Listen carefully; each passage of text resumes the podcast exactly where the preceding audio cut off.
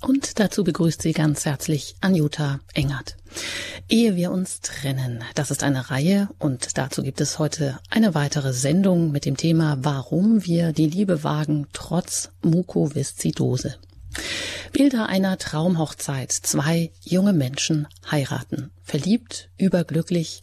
Ein bildhübsches Traumpaar möchte man sagen. Das Standesamt findet in einem italienischen Dorf in Ligurien an der Mittelmeerküste statt das gleichzeitig Feriendomizil ihrer Herkunftsfamilie ist. Die einheimischen Dorfbewohner stehen nach der Trauung Spalier. Die perfekte italienische Kulisse, die gleichzeitig auch zweite Heimat ist. Die kirchliche Trauung dann im Schloss Thunstetten in der Schweiz, eingebettet in romantischen Gartenpavillon mit Parkanlage. Und der Schein trügt nicht. Nur steckt dahinter ein steiniger Weg mit vielen Auseinandersetzungen auf Leben und Tod. Denn Markus, der Bräutigam, leidet an Mukoviszidose. Das ist eine unheilbare Erbkrankheit. Bei Markus erfordert sie eine tägliche mehrstündige Atemtherapie, bringt immer wieder unvorhersehbare Krankenhausaufenthalte mit sich. Markus kann deshalb auch nicht einer Erwerbsarbeit nachgehen. Trotz täglicher Grenzerfahrungen und einer Lebenserwartung, die bei durchschnittlich 40 Jahren liegt, hat Barbara Markus geheiratet. Mittlerweile sind sie seit acht Jahren verheiratet und teilen sogar das Familienglück mit ihren beiden viereinhalbjährigen Zwillingen. Wie schaffen es die beiden, das Glück in all seiner Endlichkeit zu genießen, mit den täglichen Herausforderungen eines Familienalltags und dem Tod als ständigen Begleiter. Und ich freue mich jetzt hier herzlich begrüßen zu dürfen aus der Schweiz Barbara und Markus Henny. Einen wunderschönen guten Morgen an Sie beide. Guten Morgen. Hallo. Guten Tag. Wir freuen uns, dass wir dabei sein dürfen. Sie beide haben dieses Buch geschrieben, weil jeder Atemzug zählt. Sie beschreiben da die Geschichte zweier Menschen, die der Liebe mehr zutrauen als der Vernunft. Und dem wollen wir heute auch in dieser Sendung nachgehen, ehe wir uns trennen, warum wir die Liebe wagen trotz Mukoviszidose. Barbara, Sie sind ähm, Pflegefachfrau Sie sind stellvertretende Stationsleiterin im Krankenhaus und äh, ja, hier steht im Klappentext mit viel Elan meistern Sie auch den Alltag Ihrer jungen Familie mit zwei Kindern. Und ja, scheint, Sie sind da ein Organisationstalent und äh, können das alles ganz gut wegstecken sozusagen. Aber vielleicht sollten wir erst mal Sie fragen, Markus, wie können wir uns das vorstellen? Zeichnen Sie uns doch mal so ein Bild von Ihrer Krankheit, was das auch für Sie im Alltag bedeutet mit der Mukoviszidose, die ja in der Schweiz auch als zystische Fibrose ähm, bezeichnet wird. Ja, mit dieser Krankheit zu leben bedeutet für mich sehr viel Aufwand jeden Tag, morgen und abends je äh, lange Therapiesessions. Das ist morgens eine Stunde bis anderthalb und abends nochmal so viel, also bis zu drei Stunden Atemtherapie pro Tag, sind viele Tabletten verteilt durch den Tag. Das sind Antibiotika, Entzündungshemmer, Vitamine, Enzyme, als auch wieder ein Management ist, mit diesen ähm, Medikamenten die richtig handzuhaben und ja, die Energie die äh, auch geringer ist als bei Gesunden mit den Infekten, den Antibiotikas, das erhöhte Atemtempo. Äh, ja, es ist äh, eine Krankheit, die man täglich mit sich mitnimmt und äh, die auch sehr viel Zeit und Investment herausfordert oder einfach fordert. Wichtig zu wissen ist, dass Mukoviszidose auch eine Krankheit ist, die genannt wird, die Krankheit mit den tausend Gesichtern. Also es gibt ganz unterschiedliche Verläufe und ähm, ja, das ist es. Das ist es, das ist gut. Die Krankheit mit den tausend Gesichtern, also das heißt nicht immer und überall und bei jedem verläuft das äh, gleich, sondern das kann ganz mhm. unterschiedlich sein. Tatsache ist genau. es, es ist eben eine unheilbare Krankheit und Sie, Barbara, ja, Sie haben Ihren Mann geheiratet, trotz vielleicht oder gerade wegen dieser unheilbaren Krankheit, auch im Wissen darum, dass die Lebenserwartung Ihres Mannes mittlerweile liegt sie bei 40 Jahren. Ähm, ja, vielleicht da noch ganz kurz der äh, Nachtrag. Sie haben 2012 geheiratet. Da mhm. waren Sie Markus 32 und Sie Barbara 25. Das heißt, ähm, Sie haben jetzt schon die 40 ähm, Jahresmarke erreicht, wenn ich das richtig rechne und sehe. Ja. Ja, genau. Normalerweise schließen doch verliebte Paare einen Lebensbund auf die Zukunft hin mit der Aussicht, gemeinsam den Lebensweg zu gestalten, gemeinsam zu schaffen, ja, eine Familie zu gründen. Und in ihrem Buch, da haben sie auch immer abwechselnd eben ihre Geschichte aufgeschrieben als, wie gesagt, die Geschichte zweier Menschen, die der Liebe mehr zutrauen als der Vernunft.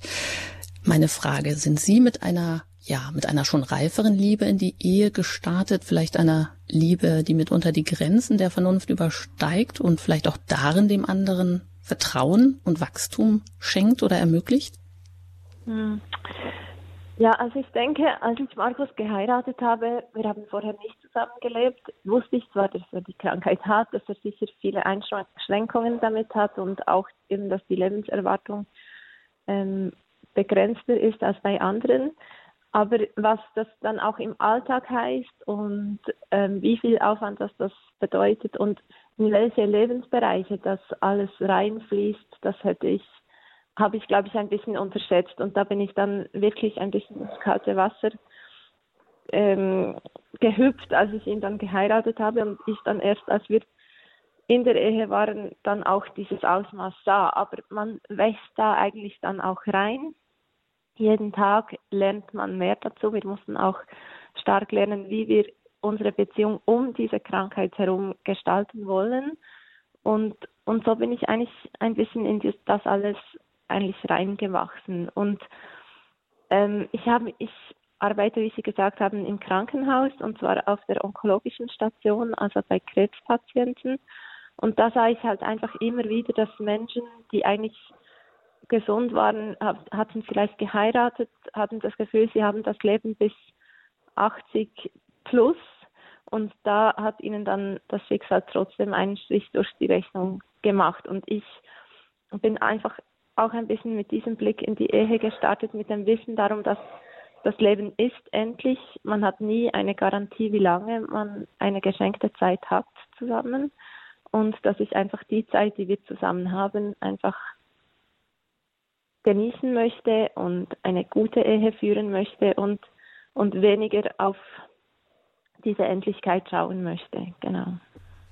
Das ist sicher kein einfaches Programm oder kein einfacher Vorsatz, dann auch wirklich jeden Moment zu genießen oder wahrzunehmen. Und ja. Sie beschreiben ja schon auch, dass Sie sich vorab viel auseinandergesetzt haben. Sie haben sich durchaus auch mal ordentlich gezofft und Sie haben auch schon, mhm. waren gemeinsam auch im Urlaub und waren da vielleicht auch schon ein bisschen vor den Kopf gestoßen, als Sie merkten, Ihr mhm. Mann und Markus, der kann gar nicht äh, so eine Sightseeing-Tour in London den ganzen Tag mitmachen. Der muss sich einfach mhm. auch mal zurückziehen. Ich meine, dass er das überhaupt gemacht hat, ist ja schon erstaunlich. Mhm. Ähm, aber dennoch sagen Sie, Sie sind ein bisschen auch ins kalte Wasser gesprungen nach der Hochzeit. Und dennoch schreiben Sie auch, ähm, für Sie ist Liebe ja ähm, nicht natürlich nur etwas mit was mit Romantik zu tun hat, sondern Sie beschreiben das auch als Commitment, als eine Art Bekenntnis, Selbstverpflichtung mhm. oder auch mhm. als Hingabe. Mhm.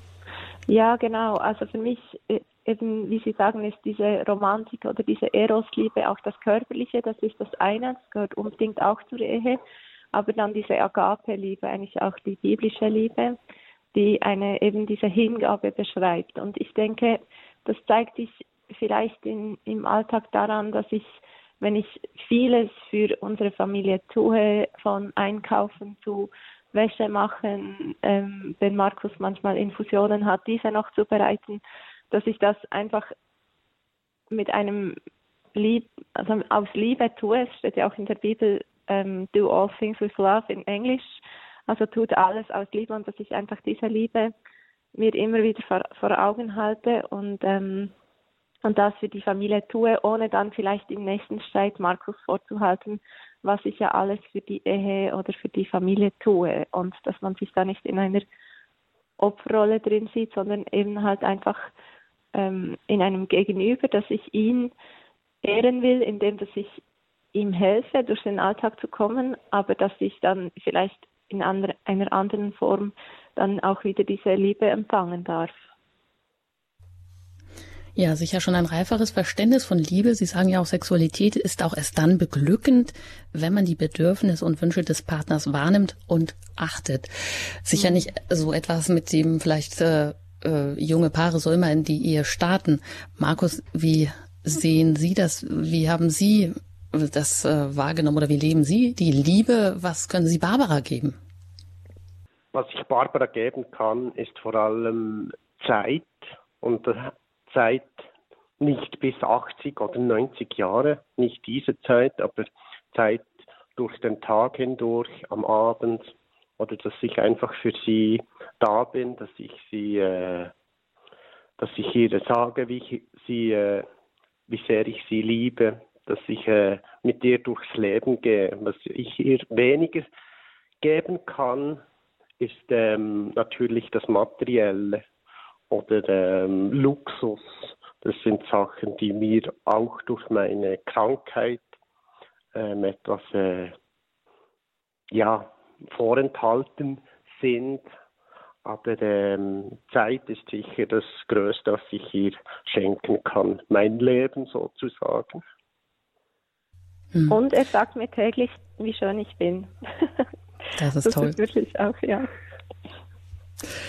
Und dennoch habe ich auch bei Ihnen gelesen, dass Sie sich durchaus auch mal ein Wochenende zu zweit nehmen und gönnen. Ich glaube, das ist ja auch was ganz Wichtiges für Sie, mhm. für die mhm. Partnerschaft, ob das jetzt mit den Kindern gerade auch so geht, aber dass Sie da vorab auch schon so ein bisschen ähm, das Bewusstsein dafür hatten, dass das wichtig ist, zu zweit mal ähm, dem Alltag zu entfliehen, soweit das geht.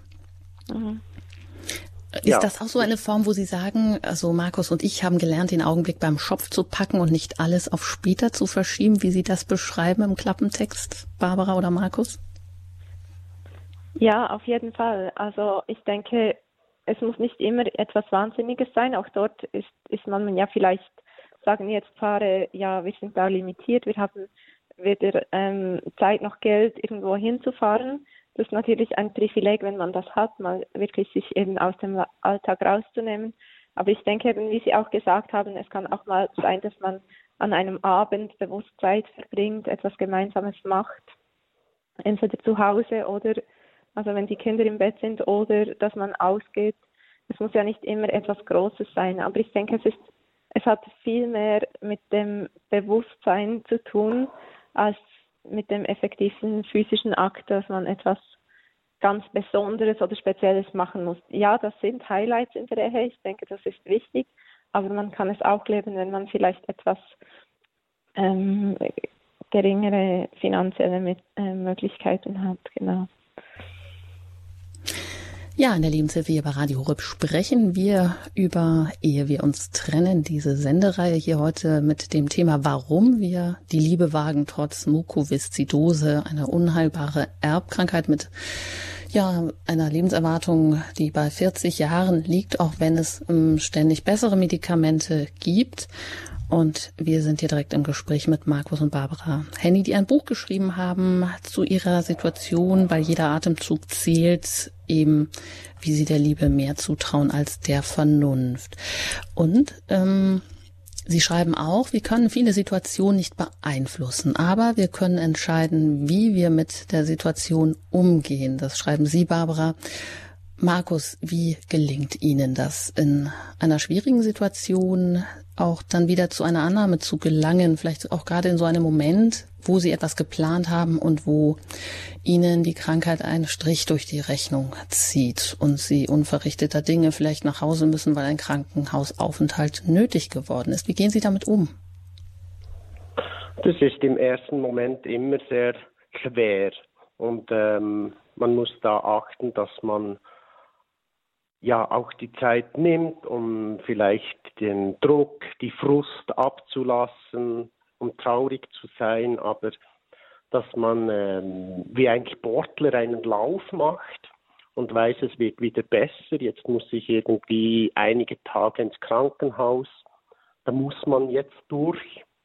Aber äh, in zwei Wochen ist dann der Zieleinlauf und ab dann geht es mir wieder gut, dass man weiß, es ist ein Licht am Ende des Tunnels, dass nicht alles nur noch schlecht ist, dass man auch sieht, was ist das Schöne nebenan, dass ich zum Beispiel Kinder habe, dass ähm, ich eine Frau an meiner Seite habe, dass wenn ich im Krankenhaus bin, mit meinen Kindern per FaceTime telefonieren kann. Es gibt immer Momente, die man rausnehmen kann, wo auch schön sind. Die Zeit, die man miteinander verbringen kann. Genau, also es sind das versuchen zu achten, dass man ähm, auch äh, sich Inseln schafft, schöne Momente und das auch für sich rausnimmt. Mhm. Und ähm, wie sehen Sie das, Barbara? Wie geht es Ihnen dann in solchen Situationen, wo es dann manchmal einfach wirklich schwer ist, wo es wahrscheinlich auch schwer ist, wie Sie sagen, ja, Liebe heißt auch den anderen höher schätzen als die eigenen Bedürfnisse, aber die eigenen Bedürfnisse sind ja auch wichtig, damit man den anderen auch lieben kann. Mhm. Ja, also ich denke, ich musste sicher lernen, ähm, Hilfe anzunehmen auch. Also ich schreibe ja, ich bin ein Wirbelwind und oftmals ich, ja, ist das auch etwas, was man sich ähm, dann vornimmt, dass man das alles selber schafft, aber dann auch zu merken, es ist eben auch, ich habe auch meine Bedürfnisse und es ist auch okay, mal zu sagen, ich, ich mag nicht mehr oder ich bin froh, wenn mal jemand mir ein bisschen unter die Arme greift. Und es gab da schon Zeiten, wo ich auch lernen musste, vielleicht in all dieser, diesen Situationen, wo ich eben gerne die Kontrolle behalte und alle Fäden in den Händen haben, auch mal zu sagen, und jetzt gebe ich etwas ab, dass ich ähm, auch meine Bedürfnisse irgendwie ein bisschen mit denen zuwenden kann. Und das andere, was Sie sagen, wenn die Umstände halt schwierig sind, dass man ähm, halt, ich finde halt, die Dankbarkeit ist ein großer Schlüssel in, in der Zufriedenheit, also und in, in, ob man die Freude behält, auch unter schwierigen Umständen. Ich denke, wie Mark, Markus schon gesagt hat, es gibt so viele Dinge, die wir uns trotzdem wofür wir trotzdem dankbar sein können. Wir leben in einem wunderschönen Land, wo, wo ähm, wir sowohl politische Sicherheit haben, wir haben zwei Kinder, wir können gehen. Das sind alles so Sachen, die häufig so als selbstverständlich angeschaut werden. Aber wenn man auch schon nur fünf Sachen aufzählt, wenn man vielleicht enttäuscht ist, worüber man eigentlich dankbar ist, dann wechselt sich der Blickpunkt vom Schwierigen dann schon auch sehr schnell wieder auf das Positive. Hm, und Sie beschreiben das ganz schön mit einem Zitat auf, wo Sie sagen, nicht die Glücklichen sind dankbar, es sind die Dankbaren, die mhm. glücklich sind. Ich glaube, das haben Sie ähm, eingefügt, Markus. Um, und es geht Ihnen eben auch darum, dass Sie sagen, ich will nicht mit unserem Schicksal hadern, denn es macht bitter und verdirbt, wie Sie sagen. Barbara. Es verdirbt das Schöne, dass wir trotz allem in Fülle haben. Ich möchte mich an meinen Kindern und an dem Zusammensein mit meinem Mann freuen, jetzt und hier. Mhm. Das ist wahrscheinlich auch etwas, was man sich immer wieder neu vor Augen halten muss. Oder ich denke, das geht ja nicht so automatisch. Also das ist, wie Sie sagen, so etwas äh, ja sehr bewusst zu leben, so wie Sie sagen, du bist, was du daraus machst. Mhm. Man kann die Umstände nicht beeinflussen, mhm. aber die eigene Einstellung. Und da scheint doch immer wieder schwierig zu sein, Markus. Und Sie schreiben ja auch ein ganzes Kapitel von der Kunst, glücklich zu sein. Was können Sie uns da mit auf den Weg geben? Sie beschreiben das auch sehr schön in dem Kapitel. Zum ersten sicher mal, dass man sich auch der Schwere des Lebens zu stellen vermag. Also für mich ist es sehr wichtig, gerade wenn wieder Momente kommen oder Zeiten kommen, wo es schwieriger wird, wo die Krankheit mehr Aufmerksamkeit, mehr Behandlung benötigt, dass ich eine gewisse Abgeklärtheit habe. Ähm, nicht, dass ich mich mir über alles Sorgen oder Gedanken mache, aber ähm, zum Beispiel bei Mukoviszidose zum Beispiel die letzte Behandlungsmöglichkeit die Transplantation, also eine Lungentransplantation, dass man sich mal mit diesem Thema auseinandersetzt, vorab wenn es einem gut geht, dass, wie, wie stehe ich zu diesem Thema, was macht mir Angst, was sind die Möglichkeiten, finde ich das gut oder, oder eher weniger. Und wenn man so eine Abgeklärtheit hat in den Themen, in, in vielen Themen, wo das möglich ist, dann äh, nimmt es einem, gibt es einem sehr viel Freiheit und auch wieder Luft zum Atmen und, und das, das schenkt einfach wieder viel mehr Freude im Moment, weil man nicht in, in Angst sein muss, weil man nicht nicht äh, ja nicht im Kummer versinkt, weil man etwas abgeklärt ist. Und Leben im Moment ist halt auch,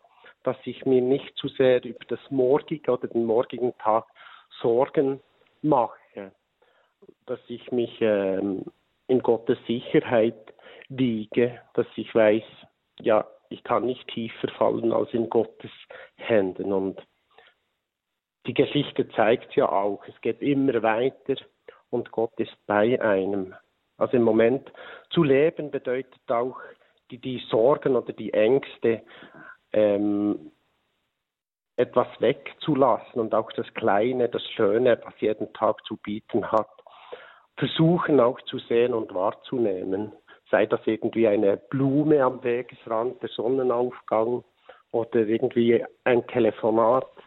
Zeit mit jemandem, den man sehr gerne mag. Am Schluss sind es ja die Zeiten, die, man, die wir miteinander verbracht haben, die uns erfreuen und glücklich machen und nicht irgendwie ein Luxusgut oder irgendetwas. Man sagt ja auch so schön, das schönste, den schönsten Ort, wo man sein kann, ist im Gebet von jemandem anderen. Und ich denke schon, dass das ähm, auch wieder ein etwas ist, wenn ich sehe, wie viele Menschen mich im Gebet haben. Das stärkt mich auch jeden Augenblick immer wieder. Mhm. Also auch der Glaube natürlich das tragende Fundament für ja. die ganze Situation. Genau. Und Sie sagen auch, eben gebt niemals die Hoffnung auf, sondern macht aus dem, was ihr habt, das Beste. Seid treu im Kleinen und geht Schritt für Schritt voran. Vergleicht euch nicht mit anderen und verharrt nicht auf der Warum-Frage. Fokussiert euch genau. auf das, was ihr zu tun in der Lage seid und baut das aus. Haltet euch nicht mit dem auf, was euch versagt ist, denn davon wird nichts besser, so Ihre Worte aus Ihrem Buch. Ja. Da scheint mir noch ganz wichtig zu sein, diese Warum-Fragen, dass man nicht die Warum-Fragen stellt, sondern wie kann man es besser machen? Ja, man darf schon die Warum-Frage mal stellen, das soll man sicher auch, aber es darf nicht ein Dauerbrenner sein, dass man das immer und immer wieder sich mit dieser Frage quält, äh, weil es eine Frage ist, worauf man vielleicht keine Antwort bekommt oder, oder auch keine findet und das zieht einem herunter, man vergleicht sich sofort mit anderen und es ist so eine Negativspirale. Und wichtig hierbei ist zu wissen, dass man ja mit dieser Situation, in die wir, die wir leben, das Beste machen können oder zumindest versuchen, trotz Krankheit, trotz einem Umstand, der nicht gut ist, mit diesen Ressourcen, die mir gegeben sind. Weil wenn ich das nicht mache, werde ich nie etwas machen, mhm. weil es kommt nie der Moment, an dem alles stimmt, alles perfekt ist. Es ist immer irgendetwas und das mit einer Krankheit sowieso. Aber das Bewusstsein kann man etwas ändern, wenn man sich äh, hier fokussiert und nicht vergleicht oder eben fragt, warum ich, warum bin ich das Opfer sondern er versucht mit diesen gegebenen Umständen auch das Beste daraus zu machen. Ich möchte da noch etwas ganz Wichtiges anfügen. Ähm, und zwar ist das so eine Erkenntnis, die ich über den, die letzten Jahre auch in der Geschichte mit Markus hatte, als wir auch zum Teil durch schwierigere Zeiten gegangen sind. Und zwar, Gott hat uns nie versprochen, dass wenn wir einen Weg mit ihm gehen, dass wir ein ähm, problemfreies Leben haben werden. Ähm, es ist leider einfach so, dass auch uns Christen zum Teil schwere Schicksalsschläge heimsuchen und er verspricht uns aber, dass er immer bei uns sein wird, dass er uns nie mehr auferlegen wird, als wir selber tragen können. Und ich glaube, diesen Fokus vom, warum hat das Gott zugelassen, warum hat er mir das angetan, weg zu, wer ist er in dieser Situation für mich? Und wie kann ich in ihm Trost und Hoffnung finden, weil er mein Arzt ist, weil er mein Retter ist. Und das schon alleine das Evangelium, dass er für uns gestorben ist, eigentlich Grund genug ist, um, um uns jeden Tag zu freuen. Das hat mein, mein Blickpunkt auf all diese schwierigen Situationen sehr verändert. Aber es ist etwas, was ich wirklich eigentlich über Jahre fast, muss ich sagen, oder sicher über mehrere verschiedene schwierige Situationen einfach selber zu dieser Erkenntnis kommen musste und wo Gott auch mein Herz verändert hat.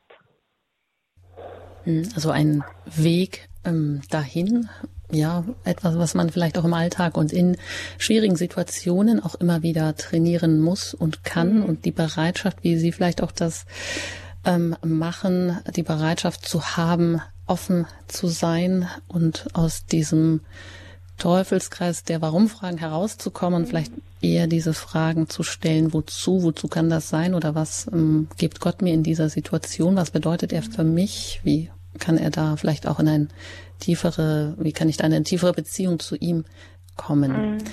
Mhm. Ja, wir sind hier im Gespräch mit Barbara und Markus Henny. Beide haben ein Buch geschrieben, weil jeder Atemzug zählt über ihre Geschichte. Eine Geschichte zweier Menschen, die der Liebe mehr zutrauen als der Vernunft, wie sie auch umgehen mit einer unheilbaren Krankheit, mit Mukoviszidose. Sie haben aber trotzdem geheiratet vor acht Jahren, haben mittlerweile sogar auch Zwillinge bekommen können, teilen also auch ein junges Familienglück mit ihren beiden viereinhalbjährigen Mädchen. Und an dieser Stelle darf ich auch Sie einladen, wenn Sie eine Frage haben, wenn Sie einen Beitrag haben, wenn Sie das eine oder andere angerührt hat über, über die beiden und vielleicht auch über diese Frage, ja, wie können wir die Liebe vielleicht gerade deshalb oder trotz einer schwierigen Situation wagen mit einem Menschen? Wie können uns Leiterfahrungen nicht kaputt machen, sondern stärken? Sie können uns jetzt gerne erreichen unter der 089 517 008 008. Das ist die Hörernummer und sie ist für Sie jetzt freigeschaltet. Vielleicht sind Sie auch im Ausland oder mobil unterwegs. Dann wählen Sie zuerst die 0049 und dann 89 517 008 008 und nach der Musik geht es hier weiter in der Lebenshilfe.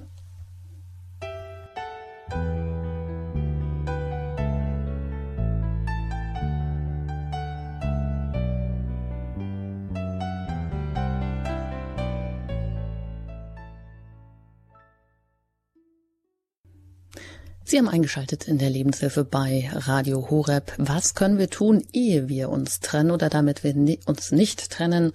Und wir fragen heute, warum wir die Liebe wagen trotz Mukoviszidose. Zu Gast sind heute Barbara und Markus Henny. Sie beide haben im ADO Verlag das Buch geschrieben, weil jeder Atemzug zählt und ihre Geschichte aufgeschrieben.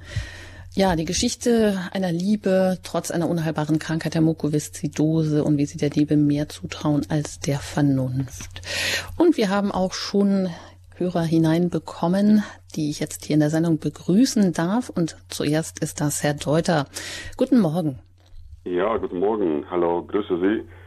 Ähm, ich habe eine Frage und zwar, ich würde gerne den Ihren Gästen eine Frage stellen außerhalb von äh, hier Live-Sendung. Ist das möglich? Ja, Sie haben im Anschluss die Möglichkeit, noch eine Stunde ins Gespräch zu kommen mit einem Kompetenzteam und Markus Henny ist da auch dabei. Also da können Sie direkt eine Frage unter vier Augen sozusagen oder vier Ohren stellen.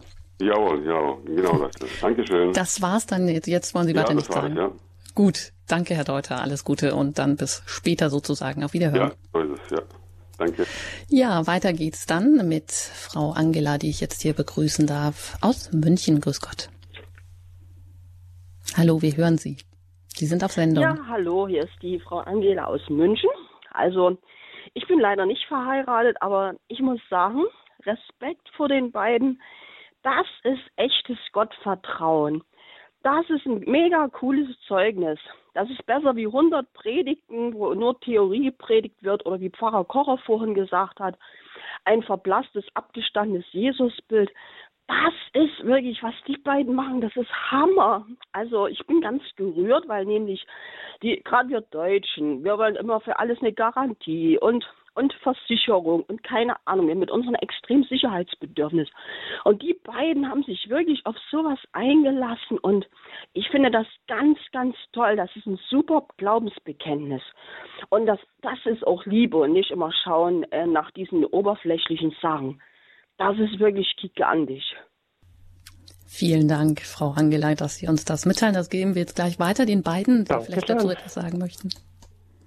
Ja? Ja, vielen Dank für diese. Es freut uns natürlich auch immer, wenn wir ähm, mit unserer Geschichte auch andere ermutigen können. Und das ist wirklich auch eben, was wir vorher schon diskutiert haben, aus den Umständen das Beste machen, aus den Umständen, ähm, die manchmal schwierig sind, eben auch andere hoffentlich auch segnen und andere teilhaben lassen. Und vielen Dank, dass Sie das mit uns geteilt haben. Ja, gerne, gerne. Ja. Alles Gute, Gottes Segen. Vielen Dank. Alles vielen, vielen Dank gleichfalls. Auf Wiederhören, Frau Angela. Ja, danke schön.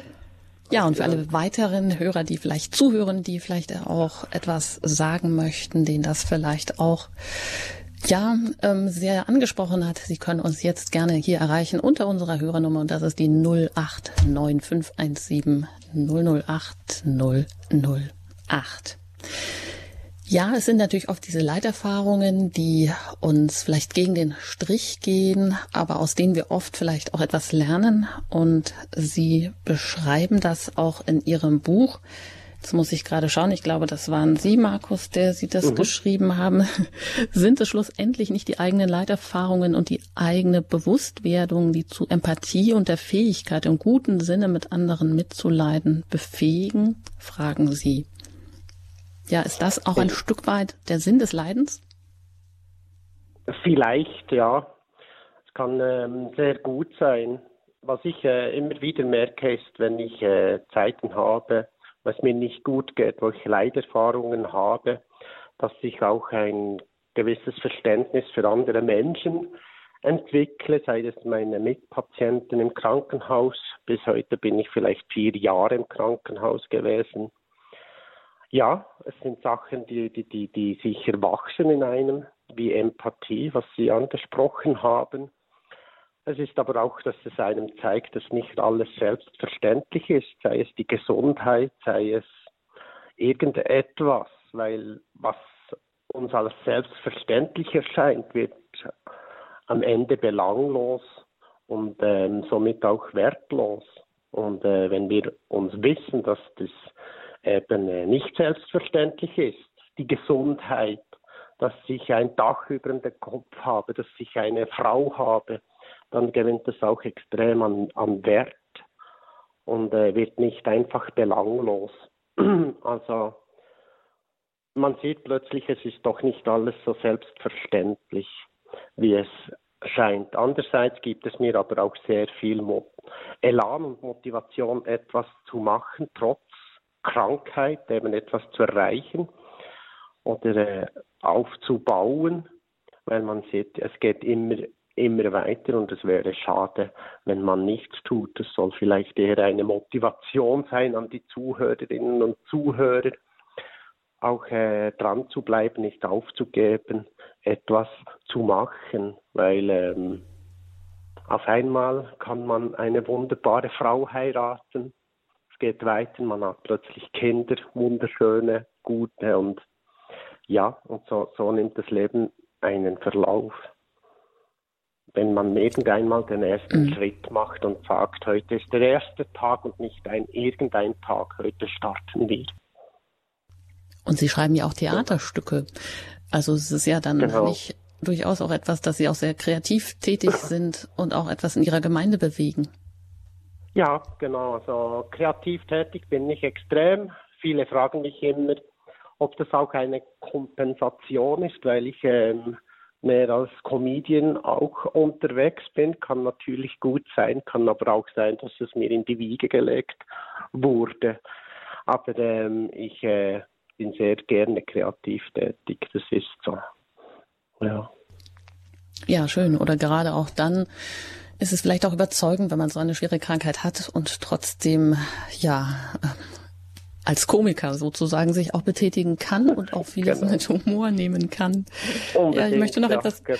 einbringen. Ähm, auch wer, wenn es um Leiterfahrungen geht. Es ging Ihnen ja einmal ganz schlecht. Äh, das war vor Ihrer Ehe und Sie haben äh, da einen langen Krankenhausaufenthalt gehabt und da haben Sie Freunde im Krankenhaus besucht, die haben Ihnen sogar zum Suizid geraten.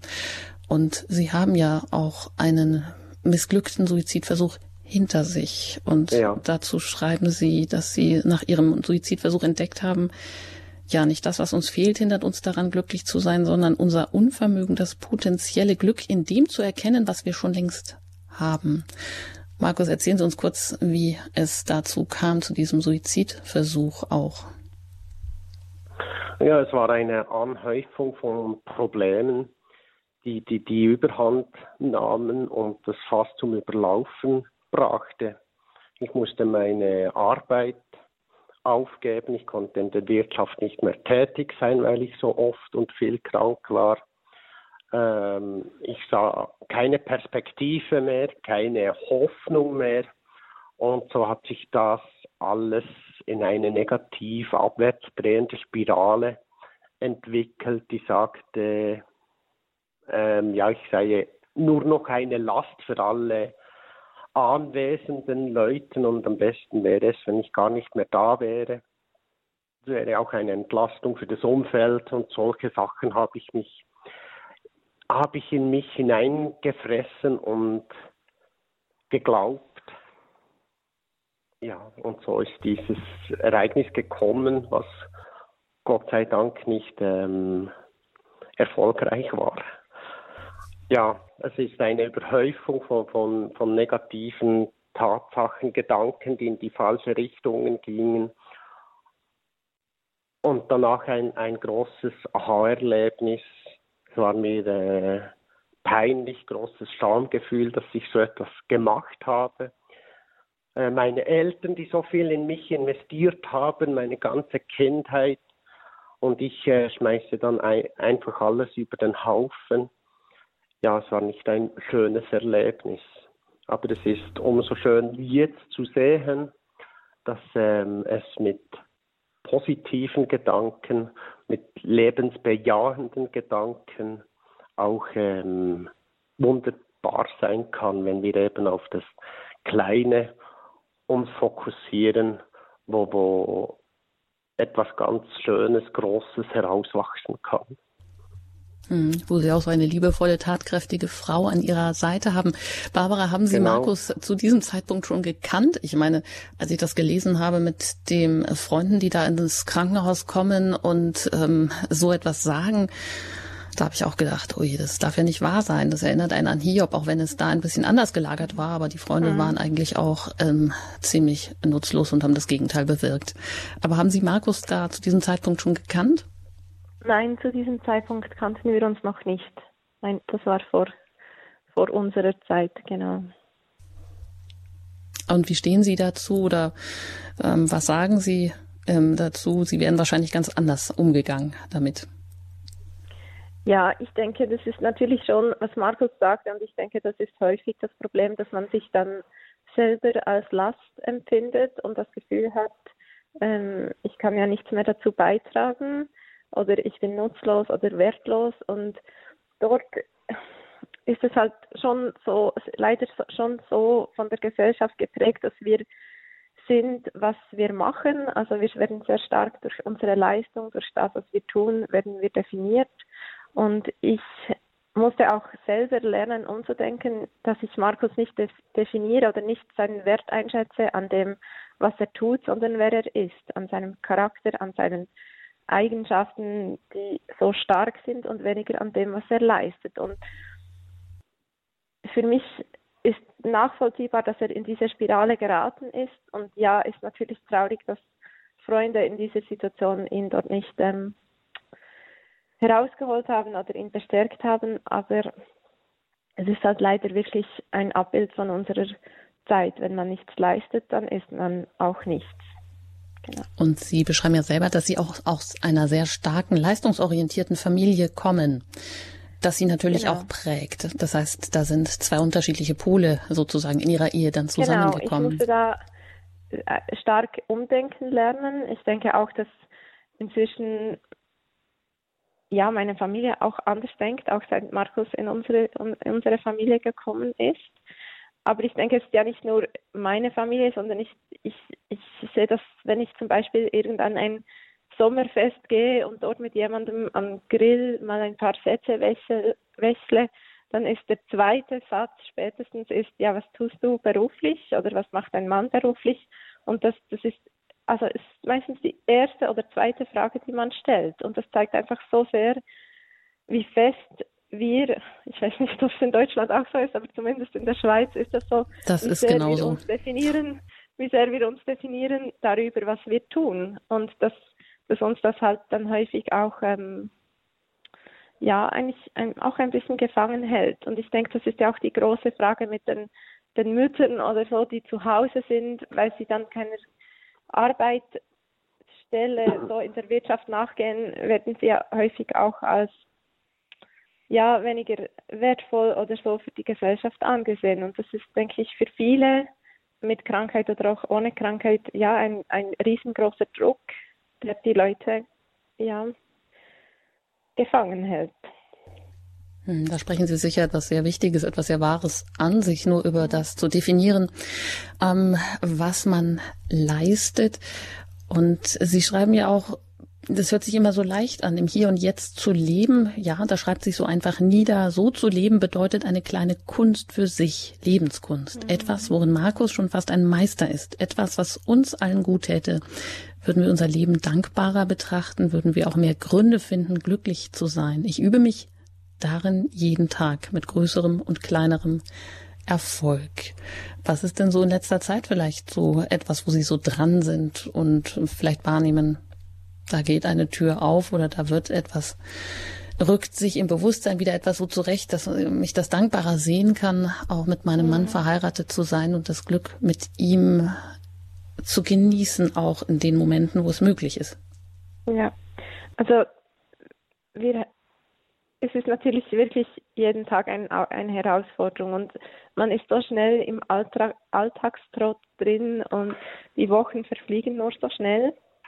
Und gerade an den Kindern sieht man halt auch sehr schnell, wie die Zeit vergeht. Und dort nehme ich mir bewusst immer wieder Zeiten raus, dass ich vielleicht sage, okay, heute hatten wir noch ähm, viele To-Dos, viele Sachen, die ich eigentlich erledigen müsste, aber heute mache ich zum Beispiel mit den Kindern einen Ausflug. Das ist zum Beispiel ein, eine ganz gezielte Maßnahme, wie ich versuche im Moment zu leben und zu sagen, hey, bis zum Sommer haben wir noch Zeit, danach sind sie im Kindergarten, jetzt wollen wir heute einfach einen Tag haben, wo wir draußen sind an der Sonne. Genau, das ist das eine.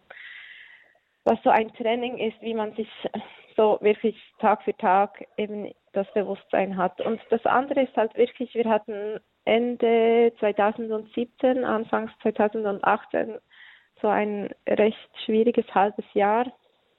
Da ging es Max wirklich sehr schlecht. Er war viel im Krankenhaus, hat sich ähm, hat sich sein Zustand ziemlich verschlechtert, weil er immer wieder Antibiotika brauchte und kaum hat man die Antibiotika abgesetzt, sind diese Entzündungswerte wieder aufgeflammt.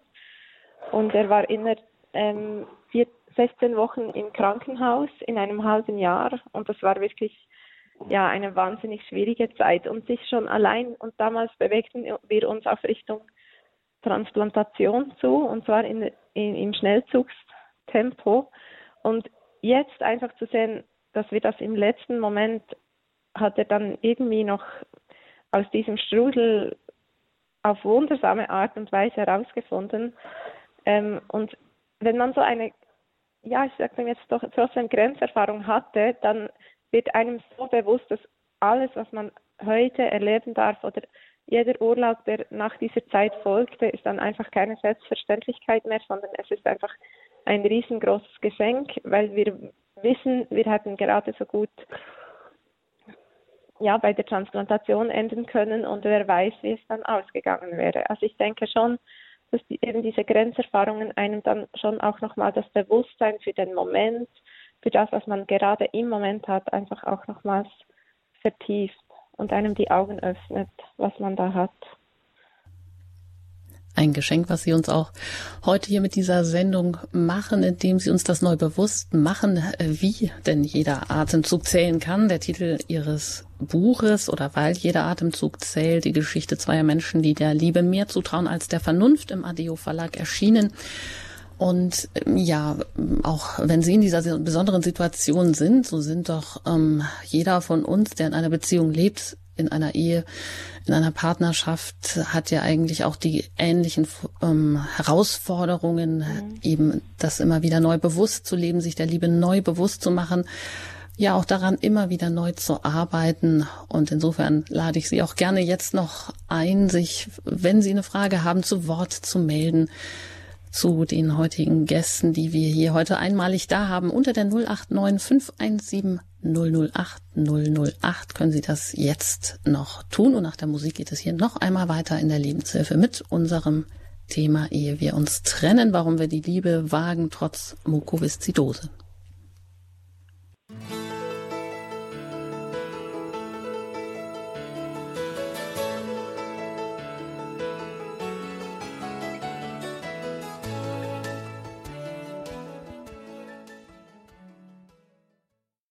Trennen, warum wir die Liebe wagen, trotz Mukoviszidose. Unser Thema heute hier in der Lebenshilfe bei Radio Horeb. Und die Autoren des Buches, weil jeder Atemzug zählt, Barbara und Markus Henny, sind heute hier zu Gast bei uns. Und es haben sich jetzt auch noch Hörer gemeldet. Ich darf begrüßen Frau Moosburg. Hallo. Grüß Gott. Grüß Gott. Hallo. Ich finde es heute ganz toll, weil ich auch so einen sehr guten Mann habe, der bei mir bleibt. Sind Sie noch da? Ja. Wir sind da, wir ja, sind ja. ganz Ohr. Ja, ja, wir sind da. Ich bin Schmerzpatientin seit sehr langem. Ich wusste früher gar nicht, dass es Schmerzpatienten gibt, sondern habe nur Schmerzen gehabt und laut den meisten Ärzten nichts. Und das mhm. macht einen ja fix und fertig. Also ich bin auch schon äh, von Suizidgedanken immer wieder geplagt gewesen und manchmal noch. Und es, ich finde es nicht so schlimm. Wenn man da, wenn jemand nicht mehr kann, dann kann er nicht mehr. Aber ich fand es so klasse, dass äh, dieses Komikersein, ja, es ist toll. Und ich habe auch Anrufe manchmal bekommen von Freunden, die dann äh, gesagt haben, sie beten für mich. Und dann ging es wieder. Das finde ich wunderbar. Und mein Mann ist auch noch bei mir, also da könnte schon Gott weiß wo sein, weil sie sind 30 Jahre verheiratet und äh, nach drei, vier Jahren ging schon bei mir alles ganz schlimm los. Und vorher war es sehr belastet, weil ja, es waren andere Probleme in der Familie. Ja. Und dann, dann gibt es echt äh, Leute, also ich war schon auch in der Psycho, Psych, in einer Klinik, die einem helfen soll für die Psyche. Und da gibt es also Leute, die sagen dann, ja, verlass deinen Mann oder irgend so, so, aus der, so aus der Luft und so leichtfertig, als würde man da mit dem äh, Knöpfchen auf, auf Mensch, ärger dich nicht äh, jemanden rausschmeißen, so ungefähr. Und ich sage eins, diese Empathie wächst tatsächlich. Manchmal denke ich mir, es, ich brauche nur noch Ärzte, gibt es aber sehr wenig, die selber schon starke Schmerzen und Schlimmes erlebt haben. Alles andere äh, oder kann man zum großen Teil vergessen. Wir haben hier einen Röntgenapparat, die haben ihre Maschinen und ist nichts fertig aus Äpfelarmen. Ja, danke. Also das hilft Ihnen gar nicht weiter, nur einfach eigentlich jemand, der sich in Ihre Situation einfühlen kann. Ja, ja das wie weiß, das dass ist. es das gibt, ja. Also dass man wirklich dann extrem leidet und fertig ist. Und ich kann auch nicht viel machen zu Hause mehr, gar nicht, fast nicht laufen. Mhm. Danke, Frau Moosburg, dass Sie uns das mitteilen. Geben wir das mal weiter an das mhm. Ehepaar Henny. Wenn Sie ja, dazu was Dank. sagen möchten. Ja, auf jeden Fall. Vielen, vielen Dank, Frau Mosburg, dass Sie uns Ihre Geschichte erzählt haben, so kurz und knapp, es tut mir sehr, sehr leid zu hören, dass Sie so chronische, starke Schmerzen haben. Was mich aber sehr freut, ist, dass Sie Freunde habe, haben, die für Sie beten und auch einen lieben Mann an Ihrer Seite. Ja, das ist ähm, sehr, sehr schön, gemeinsam hier durchs Leben auch gehen zu dürfen. Auf jeden Fall wünsche ich Ihnen alles, alles erdenklich Gute und Gottes Segen. Dankeschön. Ihnen auch. Dankeschön, Danke. Frau Moosburg. Alles Gute Ihnen und vielen Dank für Ihren Beitrag und auf Wiederhören. Ja, jetzt hätten wir gerade noch jemanden gehabt. Jetzt ist vielleicht die Leitung zusammengebrochen. Nein, da ist sie wieder und da darf ich Sie begrüßen, die Frau Retter. Grüß Sie. Grüß Jetzt Gott. sind Sie auf Sendung. Ich möchte mich ganz, ganz herzlich bedanken für dieses Glaubenszeugnis. So wunderbar, wenn man sowas hört. Wird man einfach auch, wenn man nicht betroffen ist, gestärkt wieder im Glauben und dass man nicht nur an die Mediziner glaubt, das sagen so und so vielen Jahren ist man nicht mehr da und so weiter. Aber was mich interessiert hat, wann ist das festgestellt worden? Mukoviszidose, in welchem Alter? Nein. Entschuldigung, wir haben es akustisch, akustisch nicht ganz verstanden. In also seit wann Sie die Krankheit haben? Alter, äh, wie viele Jahren ist die Mukoviszidose festgestellt worden? Ja, bei mir. Ja. ja. Also es ist ja eine Erbkrankheit. Man hat die Mukoviszidose von Geburt an. Aber bei mir wurde sie mit zwei Jahren diagnostiziert, als ich einen Husten bekam, der nicht mehr weg wollte. Und so kam ich in die Kinderklinik und dort wurde dann diese Diagnose gestellt. Heutzutage ist es so, dass es äh, Neugeborenen-Screenings gibt.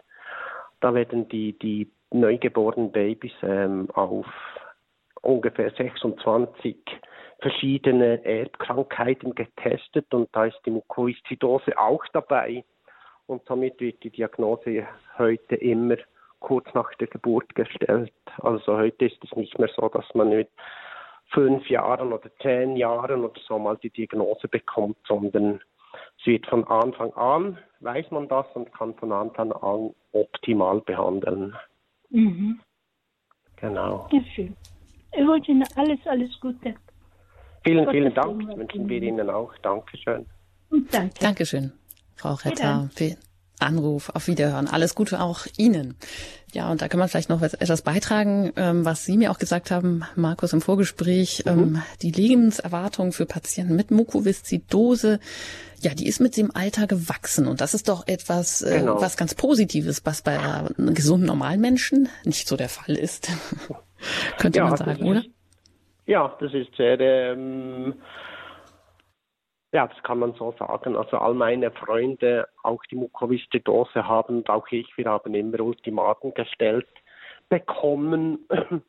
Und ich habe immer gehört, ja, mit fünf Jahren ist Schluss, mit, mit aus der Schule werde ich nie kommen, mit 20 ist dann zu Ende und mit 30 ist Schluss. Heute werden solche Prognosen nicht mehr gestellt. Und heute gibt es sogar ganz neuartige Medikamente, die auf den Markt kommen. Die ersten Medikamente, die nicht nur die Symptome behandeln können, sondern auch an die Ursache gehen. Und da ist doch die, die, die Zukunftsperspektive schon auch sehr erfreulich. Und die Prognosen, also die Lebenserwartung wird mit mir auch immer älter. Also das ist so ein bisschen ein Wettrennen.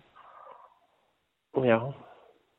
Ja, und apropos Zukunftsprognosen und Perspektiven, da möchte ich auch noch gerade anfügen, Barbara, Sie schreiben in dem Buch, wo Sie ähm, auch eben eine sehr schwere Situation hatten. Ich glaube, es war die, von der Sie auch gerade berichtet haben, wo Ihr Mann kurz vor einer Transplantation stand oder wo das im Raum stand und Sie sagen, beschreiben dann, ich hörte Gott leise sagen, schau doch, Du hast mit meiner Hilfe schon so viele Mauern überwunden. Ich werde dir auch über diese nächste Mauer helfen. Ja, ich werde deine Mauern für dich niederreißen. Etwas, was Sie sich ähm, jeden Tag auch wieder neu vorsagen können oder etwas, was äh, macht Ihnen das dann auch Hoffnung, dieses Erlebnis, was Sie da hatten und die Erkenntnis, die Sie daraus vielleicht auch ein Stück weit gezogen haben, dass Sie schon so vieles überwunden haben mit Gott auch und so viele weite Wege gegangen sind? Hm.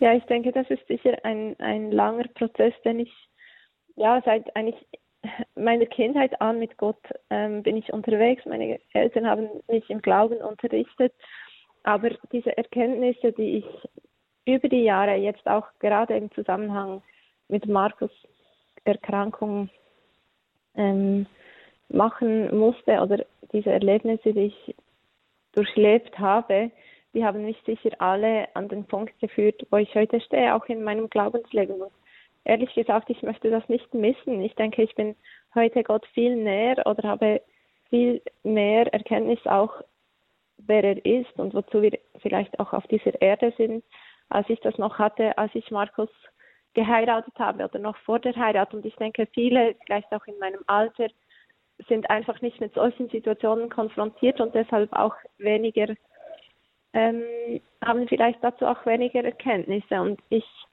ja, alles, was ich erlebt habe, dient dazu, dass ich ähm, diese Beziehung, die ich zu Gott habe, dass die so aussieht, wie, wie sie heute ist. Und ich denke, aus all diesen auch ermutigenden Erlebnissen oder auch Erwund äh, Wunder oder Zusprüche, die ich in den vergangenen Jahren gehabt habe mit diesem, mit diesem Rucksack sozusagen, ähm, werde ich auch die nächste Hürde wieder angehen und vielleicht eben auch zurückschauen und sehen, ah, da hat mich Gott getragen und dann auch wieder Mut schöpfen für einen nächsten, für eine nächste Hürde zu oder eine nächste Mauer zu überwinden.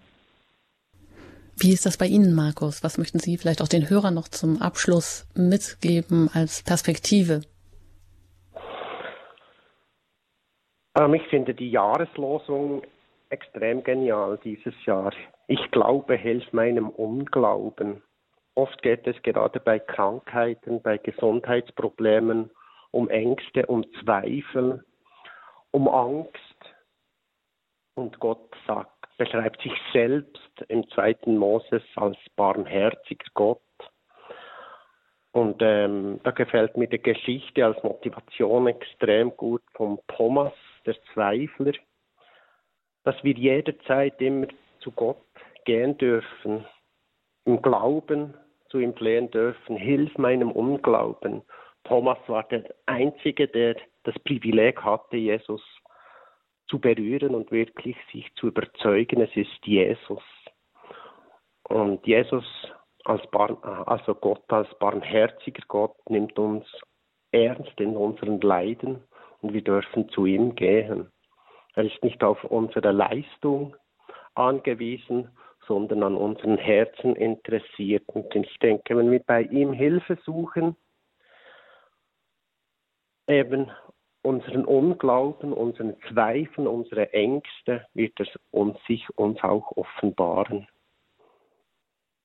Und das ist, glaube ich, ein Geheimnis. Ein das, genau, ein Geheimnis, das wir entdecken dürfen.